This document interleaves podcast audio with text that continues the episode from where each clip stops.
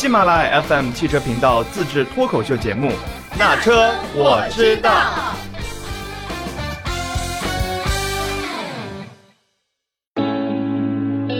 今天呢，咱们是汽车 ZL 杂志和喜马拉雅进行的一个线下的听友分享会，主要给大家讲两个部分：一是西北怎么浪，二怎么安全的浪西北。那么这两个板块呢，我们也是会让咱们的小金老师和黑兔子我给大家进行分享。在这块呢，也特别的感谢一下咱们这次赞助商的小伙伴，呃，吉喜，吉喜它观星级土星香氛蜡烛，这个蜡烛呢，大家都已经拿到手里了，是这个咱们的伴手礼，也在这里感谢一下咱们的赞助小伙伴提供的这个非常精致漂亮的蜡烛，呃，也希望给大家生活添加几分快乐。呃，接下来呢，我们就正式开始，有请咱们的小金老师给大家分享咱们西北游玩的故事、西北游玩的攻略。大家欢迎咱们小金老师。好嘞，谢谢大家啊！今天这个题目实际上是喜马拉雅跟我们合作以来给我的第一个作业，要叫西北浪。原因是我们在西北嘛，实际上我们本来就是西北人，那我们对西北还很陌生吗？让我们今天看一看我带来的西北。既然我们的主题是西北浪，大家知道西北西北五省嘛，很简单，除了咱们陕西省还有最近的宁夏之外，那么就是甘肃、青海、新疆。我分别在不同的省找了一个比较有特点的线路，跟大家来分享。所有人在问我旅游线路怎么规划，那么我会反问你一个问题：你要带谁一块儿去，或者你要怎么玩？比方说带着孩子是一种玩法。带着老年人是一种玩法，如果自己去越野也是一种疯狂的玩法。那我们今天就用这三个主题，第一个是叫呼朋唤友一块儿去旅游自驾游。我们在座的很多朋友，我相信尤其是我们邀约来的一些车友，大家经常是组队去游的，可以去哪里呢？今天我们就以这个线路为例，大家很熟悉的有一个线路叫甘青大环线，对吧？那么就是要么从甘肃河西走廊走，从青海回来，要么反着走，甘青大环线。今天我要说的是，这有一条甘青小环线，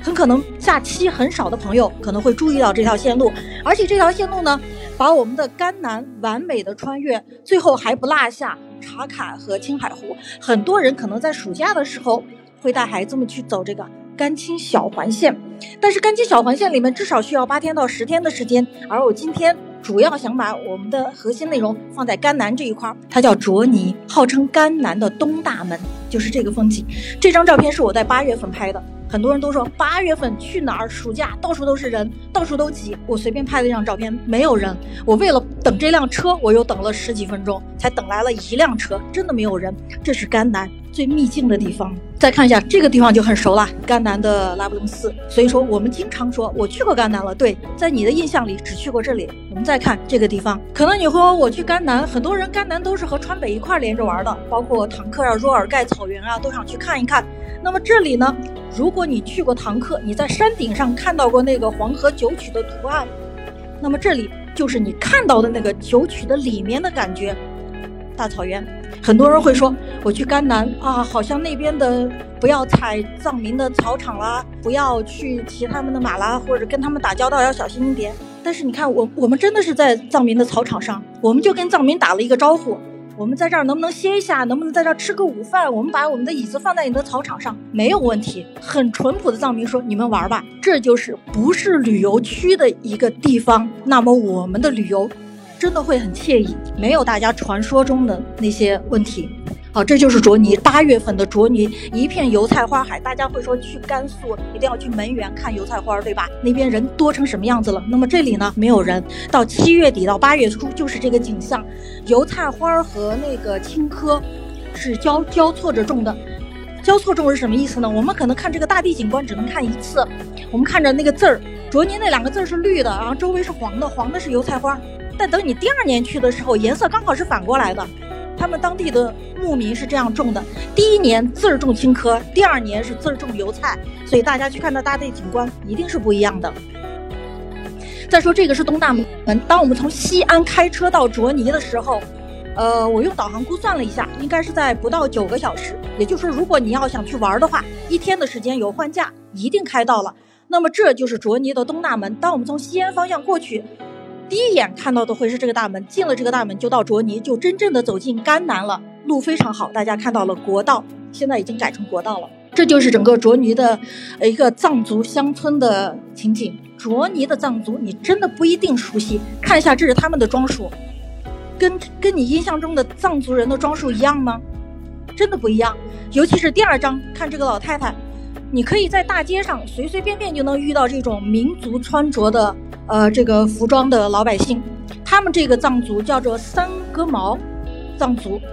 很有意思，其实是藏族里面非常古老的一支，他们的服装完整的保留下来了，他们这个民族的特色三格毛。我这张照片其实还有一个背面的，大山如果去了一定要注意一下，看这些。女孩子或者着这种民族服装的女孩子，一定要看她背面，背面她的头发一定是梳成了三根粗粗的大辫子。好了，这个我们很熟悉了，在那边的一个寺庙，其实是仅次于拉卜楞寺的一个分寺，这是他们的一个神羊。看到过别的神什么？为什么羊还有神呢？对他们那供奉的有神牛、神羊。这些羊和牛，它一旦被冠为这个神羊这个称号了以后，你知道它有多幸福吗？一辈子都不会被宰杀，永远都是被供奉着的。好了，我们去看过那些藏区的转经筒。可能大部分看到的都是右边的那些金属包裹着的，对吧？不管是铜皮还是什么更贵重的金属，但是你见过羊皮的吗？可能有见过的，但是你没有见过被一层一层羊皮包裹着的，就是最左边这个已经被缝了很多多次了。这是百年的一个村寨里面的这个转经筒。对了，整个在这个卓尼，大家肯定会想，那么不发达的一个地方，我们去了怎么办呢？有吃有住有玩的吗？可以看一下，这是在那个卓尼的村庄里面拍的，他们已经开发了很完备的这个旅。旅游服务设施了，包括我停车的这个地方是他们的一个民俗的村庄，那个是客厅，然后下面还有他们的一些特产的茶，卓尼的八宝茶，然后再就是他们的民宿的小木屋可以住宿，所以大家根本不用关心。如果你在甘南去玩的时候，在下河拉布楞寺没有地方住的时候，真的是一脚油的功夫就到这里了，住在这里很清闲，没有太多的游客，因为它还是真是藏在深闺人未识。好了，这是美食了，很多人喜欢什么羊肉筏子，呃，这是他们的绝麻猪的那个米饭，绝麻猪就是那个小的藏香猪。是吃蕨麻长大的，这个大家也很熟悉了。呃，路过甘南的话，都会看到这个标志。我给大家也写了，既然过去，第一站是卓尼，那么第二站就可以直接到下河了。会路过这个地方是拉卜楞寺，这个是在下河拉卜楞寺。如果大家还有时间的话，建议大家去走一个甘家小环线。这个小环线大家在网上随便搜都可以搜出来。啊，我们给大家，甚至我们杂志给大家推荐了非常详细的甘家小环线的地图。据说这个洞啊，大家可能没有注意过，就在。拉卜楞寺北面甘家草原上有一个白石崖里面的一个洞，传说这个洞一直可以通到到青海，我没有试过。好了，我们接着从我们的草原上走。大家很多说不要去桑科草原啦，桑科草原人满为患呀。但是我还真的又从桑科草原走了一遍，这么好的路，一直可以走到阿木曲湖，不用回去走国道了，走这条路。穿过草原没有问题。最后，我们从那个一直往南走的话，走到甘南的最南边，会看到这个场景。我们进入马曲了。马曲可能是大家在甘南里比较向往的一个地方，但是也有很多人望而生畏的原因，它海拔太高了。大家去之前一定要查一下，量力而行。哦，在这个，这就是我们在马曲的时候刚才说的那个黄河九曲的那个湾里面，你在唐克看到的就是这些弯儿。这些弯儿的地方叫什么呢？采日马村。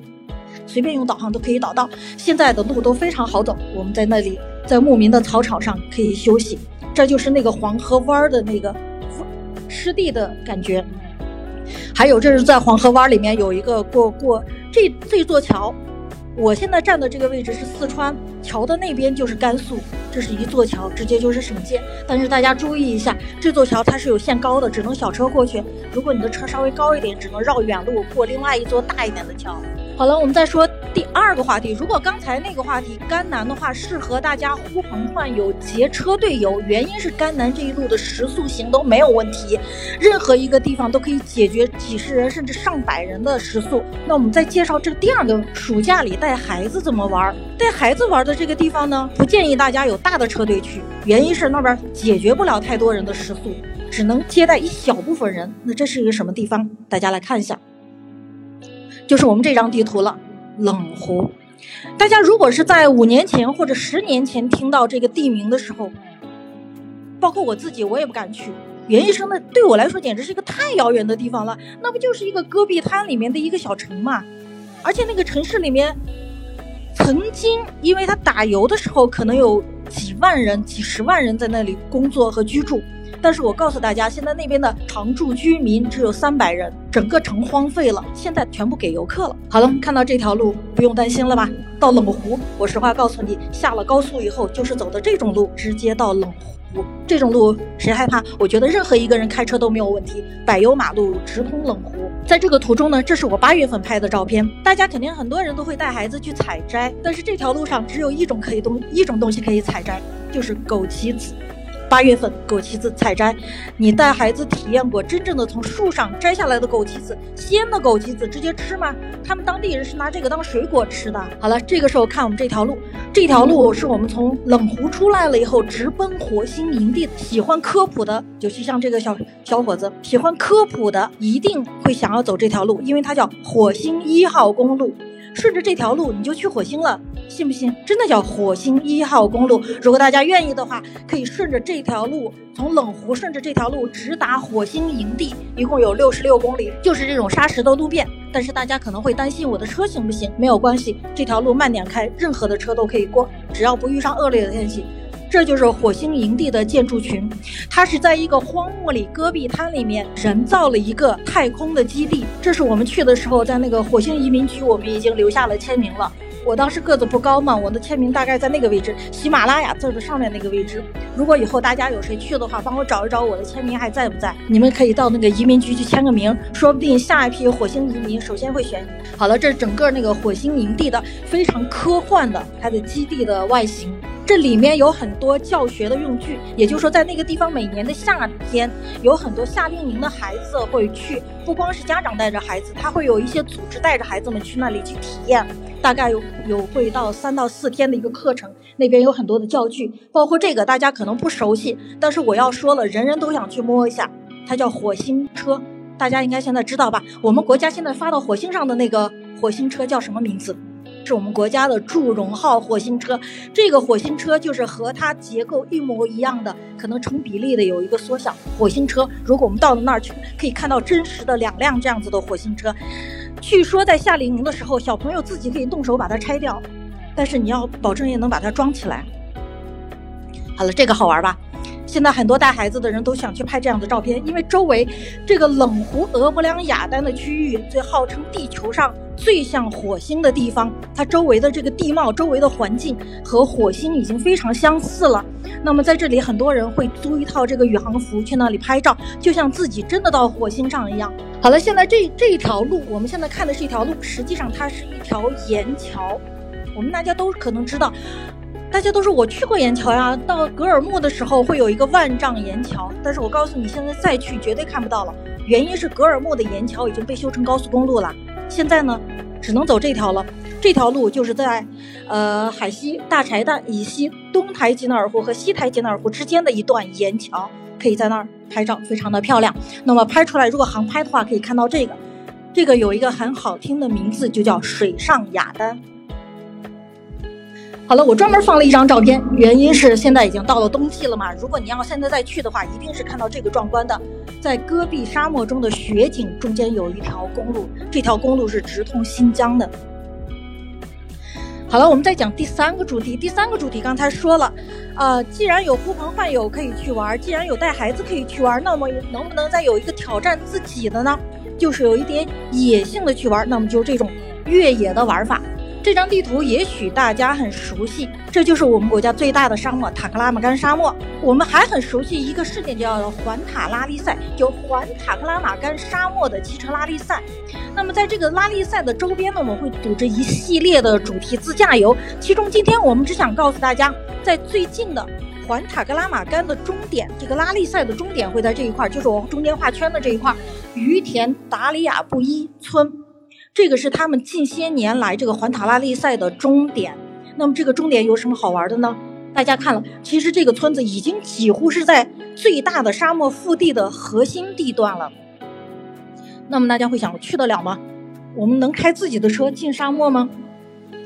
当时我们是飞到新疆的，飞到新疆落地租了这样一辆车，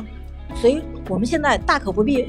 估，就是不用再考虑我自己的车能不能去，或者我自己的车呃能不能开那条路，开到那条路里面我自己的车坏了怎么办？大家一定要学会利用这个落地自驾游的方法，这样其实是最经济，而且是最能帮你实现你的愿望的。把自己的车放在于田，在于田租这样一辆越野车，直接进去玩，两天或者三天之后还了车，再开着你的车继续你的路。那么我们就是在当地租了一辆这样的车，走这样的路。再接着看，这是这是跟我们上一次一块走的时候，我们是在服务一个摩托车队，所以他们的摩托车随时都是我的 model，我都会在为他们拍照。这辆越野车呢会带了这样的东西，这些东西可能大家要稍显专业一点了。如果自己不太知道该怎么做的话，或者觉得这个自己没有办法完成的话，那么我们。等会儿可以请教我们的黑兔子。像我们这种自驾游俱乐部，经常会组织大家会有非常好的这个安全注意事项的保障。我们通常会带这样一辆保障车，里面会给大家装一些装备，包括修车的一些工具，大家可以安心的跟着我们俱乐部去玩。那么看到这呢，这是一条路，但实际上它真的不是路，原因是这条路每年大概有一半的时间是被淹掉的。大家可以看到旁边有一条河，很惊讶吧？最大的沙漠里。呃，塔克拉万干沙漠里怎么会有这么宽的一条河？对了，达里亚布依河，它每年在那个冰雪消融的时候，这条河会发大水，这个河水泛滥会把这条路淹掉。这条路淹掉之后，每年等水退了之后，那里的村民会重新用他的车去压出来这样一条路。所以你在沙漠里走到达里亚布依老村，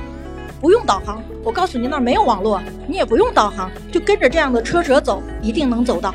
绝对没有第二条路，也没有岔路，你不会丢了的。看一下这个风景，达里亚布依河的河湾，我们在沙漠里拍的河湾非常宁静。大家会说，这可能得用什么样的设备啊拍啊？我告诉你，大家真的不用，在那个地方一个手机足矣，到处都是风景，只要是你眼里的，都能拍出来这么漂亮的。我们再看一下，到这个，这是达里亚布依老村。如果现在大家在导航上搜的话，可能不一定能搜到这个村子，就和我刚才地图上一样，会画两个地方，一个叫达里亚布依新村。一个叫达里亚布依老村，这个就是老村。我们深入到老村，原因是现在大家也知道，全国都在那个减贫，都在扶贫嘛，把这个整个村庄里的几千人都已经迁出来了，给他们到了一个交通好的一个地方，让他们安居乐业，给他们盖了房子，定居下来了。他们的老的村庄呢，基本上空出来，还是刚才那句话，整个村庄空出来来接待我们的自驾游的游客。怎么再看一下这群人？他们号称达里亚布依人。但是在我们国家的五十六个民族里呢，一定没有听说过这个民族，对吧？原因是这些人大概是在上世纪八十年代才发现的，没有办法给他们归属民族了。你们先归到维吾尔族吧。就这样，他们现在属于维吾尔族。但是你要仔细看呢，底下坐的那几个小姑娘，旁边穿红裙子的小姑娘，那个大家很熟，那个是维吾尔族。但是跳舞的这几个呢，这几个女士呢？明显他们的服饰不是维族的，你也知道，你看到了，你也不会说他们是维吾尔族，他们才是达里亚布依真正的民族服装。我们从服装和他的生活习性就能看出来，他们真的和维吾尔族有很大的区别。而这些人现在已经很少了，他们是上世纪八十年，也就是一九八几年才被发现的，他们一直生活在沙漠的深处。再看看这些房子，我们大家可能说到新疆，我想吃什么？吃烤肉？怎么烤肉？红柳烤肉，对吧？红柳哪来？看，所有房子都是拿红柳搭的，到处都是红柳，随便把房子拆一根，就这样，是不是房子拆一根就是一把红柳了呢？开玩笑啊哈，这这些红柳烤肉的吃烤肉的穿的红柳枝是专门加工过的，但是真正他那房子就是拿这些枝条来搭起来的。当地的达里亚布依人就是这样的生活条件。那么这是他们的达里亚布依河河边的胡杨林，在那里他们还有篝火晚会，我们住在那里，至少可以在达里亚布依的村民家里住上一晚上，可以感受一下。那么他们的村民家里是什么样子呢？大家可以看一下。最左上角，这就是他们的一个民宿，非常的干净。整个村子的村民家都被开发成这种民宿了，所以你根本不用害怕去了没有地方吃，没有地方住。然后包括这些都是村民的状态，底下这是给我们穿烤肉。再看最右下角的一个，就是那个小卖部，很原始的状态，我们大家很可能感到很亲切。上个世纪我们可能感受过这种商店，现在没有了，可以去回顾一下。好了，这个就是我们整个那个活动的时候，如果遇到比较危险的地方，我们会有这样子的装备的车辆给大家做保障。好了，今天我们的分享暂且到这里了。谢谢咱们小金老师的分享啊。其实，呃，关于大西北的自驾和大西北的地方还有非常多，因为时间的关系呢，小金老师只给大家分享了这么多。但是光这些，我觉得已经够咱们明年的出行计划好好玩一玩了。那说完这个，呃，明年咱们出行西北浪可以怎么玩？接下来呢，也要给大家说一些干货，就关于安全的。因为我们知道自驾游出行，其实，呃，除了自由度高、玩的爽以外，其实更多的大家该关注到的就是我们的安全，怎么样安全的出去玩？不管是我三两结伴，还是说，呃，我们报一个正规的自驾游俱乐部、旅行社。它都是有一些注意事项的。接下来呢，由我黑兔子给大家讲一下咱们关于自驾游的安全注意事项。首先，咱们要了解到的是，不驾没有准备的游，就是咱们既然决定要自驾，一定要准备。首先，第一个就一定要谨记的一点就是不单车单人自驾游，这点很关键，因为自驾过程中难免会遇到一些问题，是需要同行的车辆去帮助的，不管是现车呀，或者说车坏了呀。有一辆能够马上机动的同伴的车出现，是非常关键的，不至于咱们被搁在路上很久。还有就是要学习一些，就个人啊，尤其是主驾要学习一些简单的这种应急救援的这种常识，比如说出现呃车祸呀，出现一些事情以后紧急的包扎呀、救援的常识要了解。还有一点就是要了解自驾沿途的人文的这些风情。就有些地方的人，他们的这个当地的风俗习惯是什么？咱们自驾开车到了那个地方之后，就应该去遵守他的这个风俗习惯。还有包括这个配备应急的通讯设备，不走这个夜路。还有在极端天气的时候，咱们一定不要出发。还有就是找专业的，就给大家说一下，就是刚才前面说的是简单的一些常识。还有一点就给大家说，专业的自驾游服务机构，找专业自驾游服务机构的时候，大家一定要谨记啊，就可能。你们在未来去自驾游的时候，会呃看到一些广告啊，一些推荐。那么，当你要选择这个专业的服务机构的时候，首先一定要确保这一家俱乐部它有没有这个旅行社的营业执照，这一点很关键。因为现在市场上有很多个人的，比如说我个人在外面开了个俱乐部，叫黑兔子自驾游俱乐部，呃，我的个人性质，公司也注册了，有营业执照。但是如果没有旅行社的这个营业执照、从业资格的话，这从某个角度来说，我带你们出去玩是违法的。那么这个违法给大家带来的伤害是什么？就是一旦出现不安全事故等等原因的时候，然后是没有人去保护你们的。比如说我就撂挑子了，我就不管了，那我确实赔不了，我也呃干涉不了。那你不行，就把我的公司就。关闭掉，呃，破产了都可以，就相当于没有一个保障，所以一定要找有旅行社资质，这样就有文旅局他会出面帮大家协调。同时呢，就是一定要确保的是要签署正规的旅游合同，还要确定给大家提供服务的从业人员他的相关证件和从业的年龄，包括要了解，就是那我跟你出去玩，如果发生紧急情况了，你们怎么处理？这是大家一定要问到这个。他这个组织机构的要问到的问题，然后还有就是他的行前说明会要了解清楚，还有就是要确保他们是不是已经配备了专业的，比如说自驾车辆、专业的通讯设备和应急设备、救援工具等等。那么从自驾类别上就具体的，刚才说完大框架以后，给大家做一个具体的，就是它的自驾类别上的安全注意事项的解析，主要分三个部分。其实第一部分就是常规的周边游，咱周末了开车带着孩子出去玩一玩，或者是中长途和小众的，像刚才去无人区的小众，或者中长途的去西藏、去咱们西北的这个甘南呐。刚才小金老师讲到这些地方，去这些地方应该注意哪些？包括第三个，咱们跨境自驾游的时候，就是出国自驾游。刚才我也说到，我们从西安开着咱们本地的车，五十五天的时间开到意大利罗马，那么这沿途要注意些什么？我下来给大家讲一下，第一个要说到常规周边自驾游。常规的自周边自驾游，我们知道大部分是以这个高速公路、省道、乡村道路为主，所以它对车型的要求其实是不高的。大家在出行之前，一定通过导航的方式也罢，或者打听问路的方式，先了解一下你这次去的地方是不是轿车都能过去，包括一些景区要下主路以后怎么走。这些基本信息可以了解一下。当然，如果报这个专业的自驾游机构的话，这些工作大家就也不是非要去做了。同时，第二点就是在出行前两天，至少两天，一定要给自己的车去做一个底盘的检测，也不说整车检测了，就至少你的底盘从轮胎到整个底盘要确保一下是否都没有问题，包括减震啊等等的，这个检测是一定要做的。还有就是有备胎，因为有一些是防爆胎，有备胎的车辆一定提前把你的后盖打开，看一下咱们的备胎是不是已经没有气了，或者已经老化了。然后一定要确保备胎是可以正常使用的，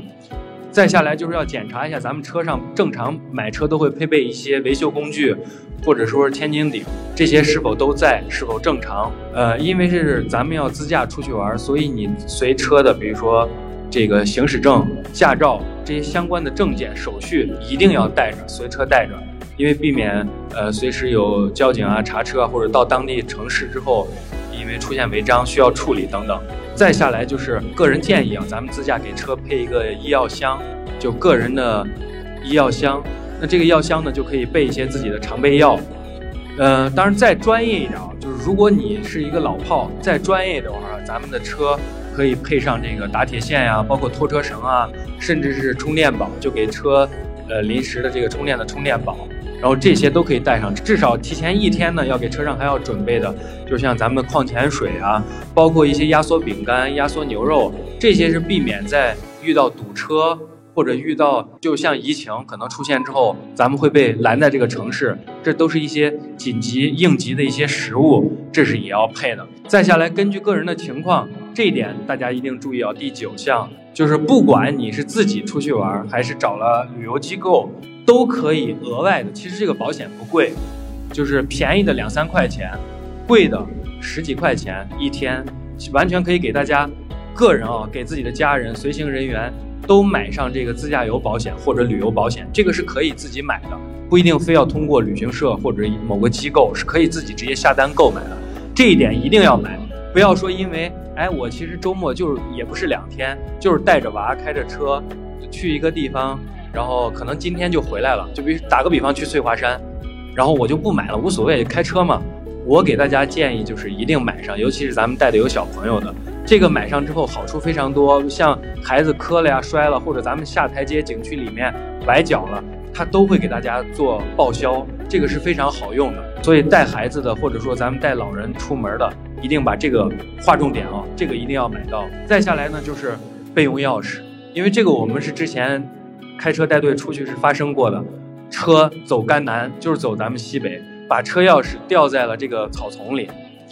全团五十多个人在一望无际的在若尔盖草原上去给这一个车主找他的车钥匙。你想一下，这好在是找到了，如果找不到非常麻烦，车就搁这儿了。所以咱们不管是一天、两天还是十多天的自驾游，就一定把备用钥匙带上，可能就随包啊或者随啥分开装着。这样就避免钥匙掉了之后麻烦，所以这点也是要注意的。再下来中长途小众游，在刚才那个常规游里面注意事项，你保证完了以后，就是我个人建议，就是中长线路，即使你是老炮，尽量找专业的正规的自驾游机构来报名一块出行，因为这样会避免很多麻烦，而且省心，安全更有保障。而且相互结伴的话，人多力量大，很多时候。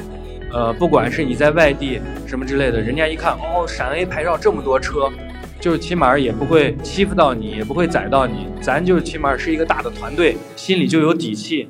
还有一点，第四点，其实以前没有第四点，这第四点是新增的，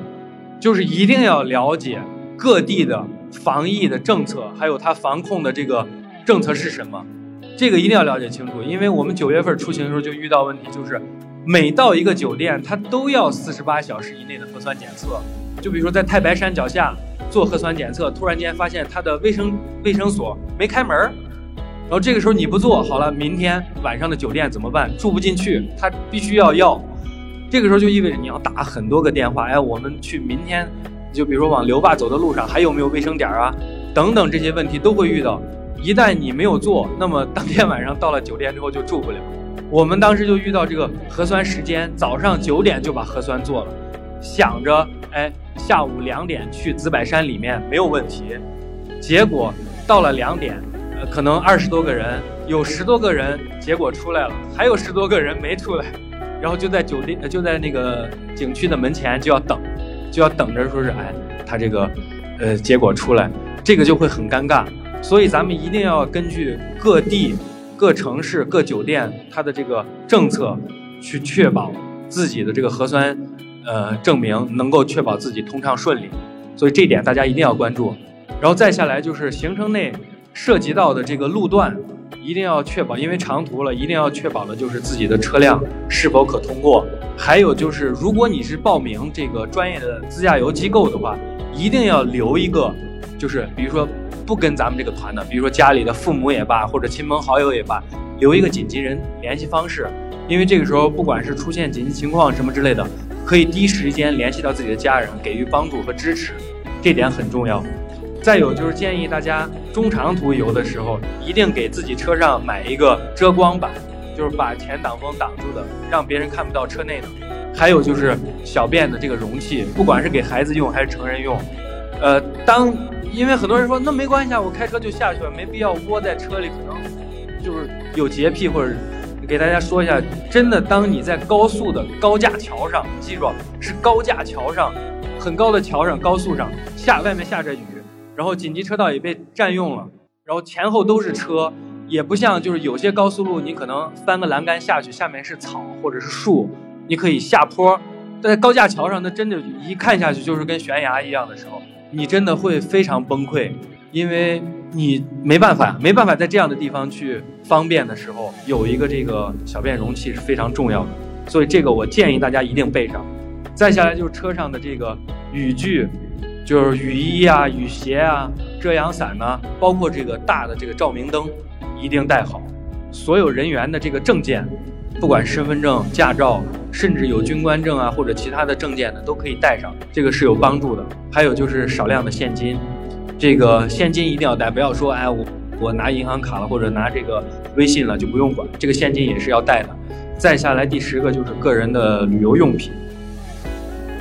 下来就是出境。其实出境可能有些人说我现在还涉及不到，但是大家可以了解一下，出境自驾其实非常有意思，它分成两个板块。一是开自己的车出境，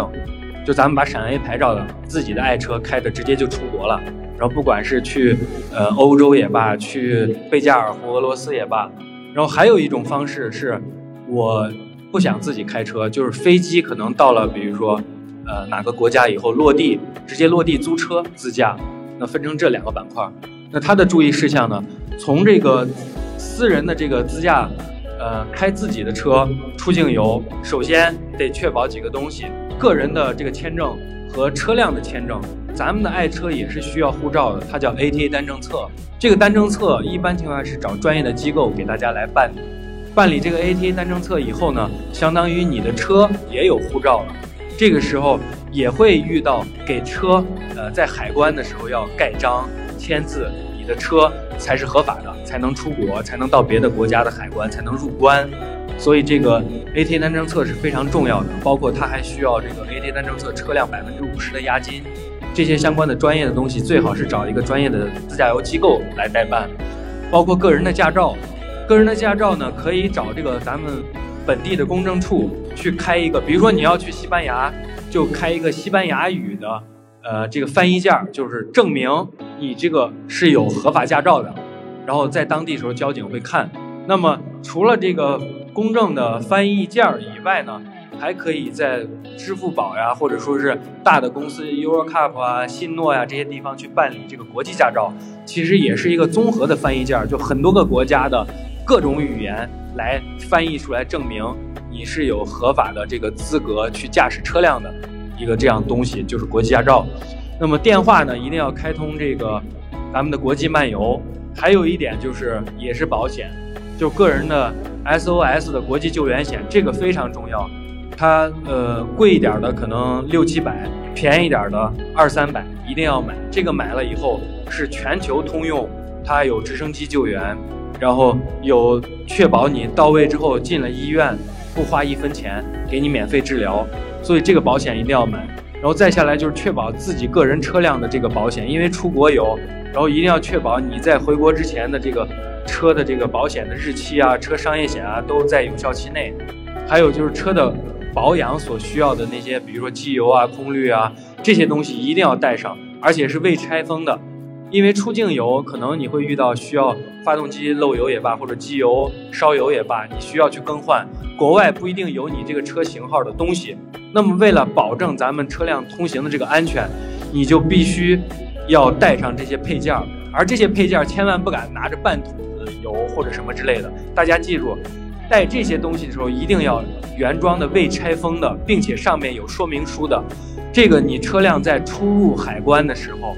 这些海关检查员会要检查，他要确保要确保这个东西。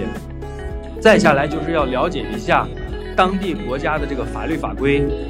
这一点很重要。就是因为有的国家是左舵，就靠左行驶，不是像咱们是靠右行驶，这个时候就会有很多的麻烦，所以一定要了解这些。再下来就是给自己把这个信用卡或者储值卡带上，呃，带 Visa 或 Master 标志的这些。可以出境使用的卡一定要备上，然后再下来就是报了这个旅行团以后的，一定要听领队的指挥，不要说啊你知道这个国家的语言，你会说英语，所以你就想自己怎么样，一定要听从指挥，遵守当地的交通规则。还有就是携带少量的当地的这个货币，这个也是现金货币也是很重要的。再有就是落地租车自驾，其实落落地租车自驾其实给保障性已经很强。给咱们的保障性已经很强了，在这个基础上呢，就要确保你租车的这个公司的合法性，然后还有就是一定要租到车之后，先在它的这个试车场要熟悉一下你租的这辆车的这个操作这些情况，一定要熟悉一下，也要确定一下燃油的型号，还有就是了解当地的这个交通规则，包括它的这个导航定位是否可以正常的使用。嗯，还有一点就是要给这个租车公司预留一个紧急联系人的方式，不能只留一个人的联系方式，他联系不到你。再有就是索取这个车辆的备用钥匙，妥善保管。还有就是给大家再说一点自驾游的安全注意事项，就最容易被大家忽视的，就是很多人说我遵守交规，红灯停，绿灯行，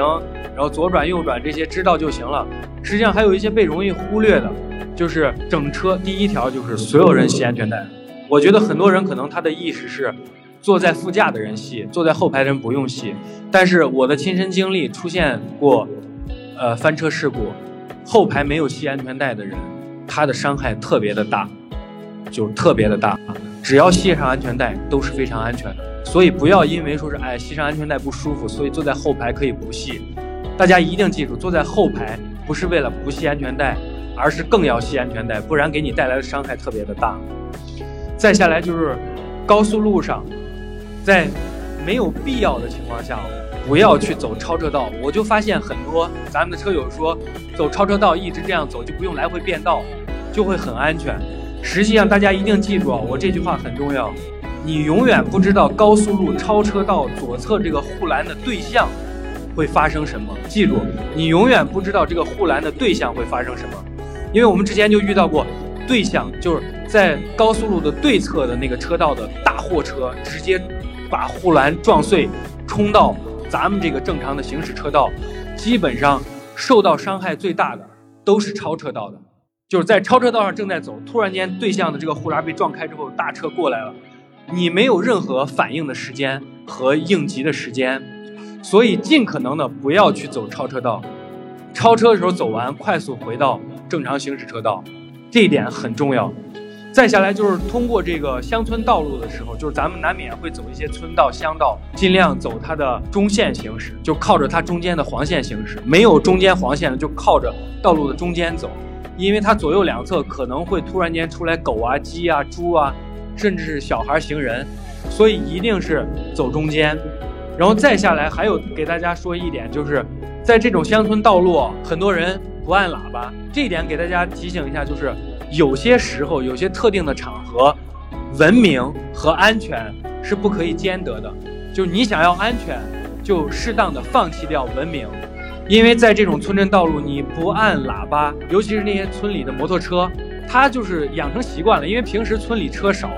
所以他养成习惯，直接就拧着油门，一脚油就出来，直接就拐弯，直接就到道路的中间了，他不是贴着边儿。他是一冲出来，直接就到马路正中间才拐弯拐过去就走，这样的话，你根本没有足够的时间去避让它，而你养成这个按喇叭的习惯以后，他听到了，他就会在出来之前提前踩刹车。所以记住，有些特定的场合，文明和安全不可以兼得，这个时候首选是安全。那么再下来就是，还有就是油箱，这也是一个小常识。出去长途，油箱过半一定要加油。除了这个以外呢，特殊的路况就是见加油站就进。你像我们在国外的时候，在哈萨克斯坦，小金姐、小金老师有经历，就是在哈萨克斯坦，你不知道下一个加油站它有没有油呀。虽然咱们做了背书，做了功课，哎，一百公里开外还有个加油站，我现在油还有一半，足够跑两百公里，所以我就在下一个一百公里的时候再加油。结果到了下一个一百公里，那个加油站没油了，或者说关门了，或者种种原因你错过了，这个时候是很尴尬的一件事情。我们当时在哈萨克斯坦就闹过油荒，就加不上油，最后没有办法呀，求村民骑着摩托车拎着桶去。走了半天时间去找油，回来加油，让车动起来。所以，加油这件事情上，大家一定记住，就是你不熟悉的路，你没有走过的高速，你没有走过的路，逢加油站就进，把车加满，一定不会错。再下来就是停车过夜拉车门锁，就是你即使把车门锁上了，也一定拉一下，因为很多地方有一些时候是有干扰信号的，可能你车门没关上，甚至是一些专业的小偷的一种干扰器。看着暗了，但是车门没锁上。咱们长途游，肯定车上会放很多贵重物品，别人看的就是你是外地车，所以就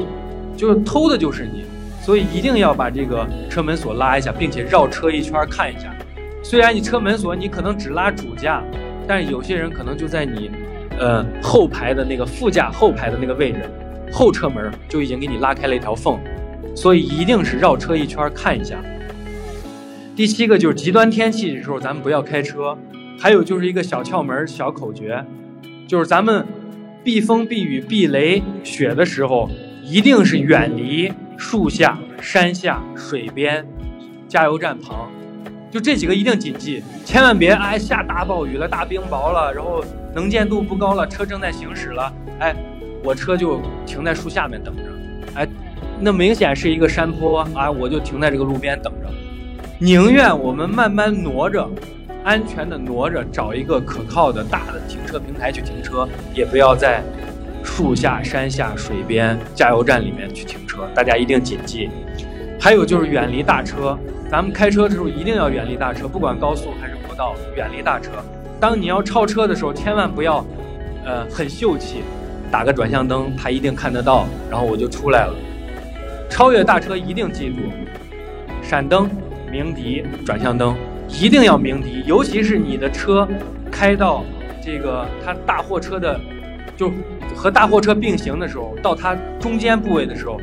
记住疯狂鸣笛。这会儿没有什么文明可以讲，因为那是它的盲区，它看不到你。一旦它打瞌睡了，或者说它想变道的时候，遭殃的是咱们。所以这点一定记住，鸣笛很关键，闪灯、鸣笛、转向灯。然后还有就是快过沙子，慢过水。在很多地方、很多路段，过水的时候一定要慢；有大面积积沙的路段，一定要快速通过，不要急踩刹车。然后建议大家一定是多车一起同行。那么关于这个自驾路途当中的一些注意事项和安全注意事项呢，就给大家今天分享到这里。大家也可以扫码关注咱们的汽车自驾游的公众号，我们会定期给大家发攻略和注意事项和我们的产品。那么也感谢大家今天百忙中抽出时间来参与咱们这个分享会，然后后期呢也可以在咱们喜马拉雅的这个平台去多了解、多听我们的节目。我们在喜马拉雅也开了咱们的专栏，谢谢大家。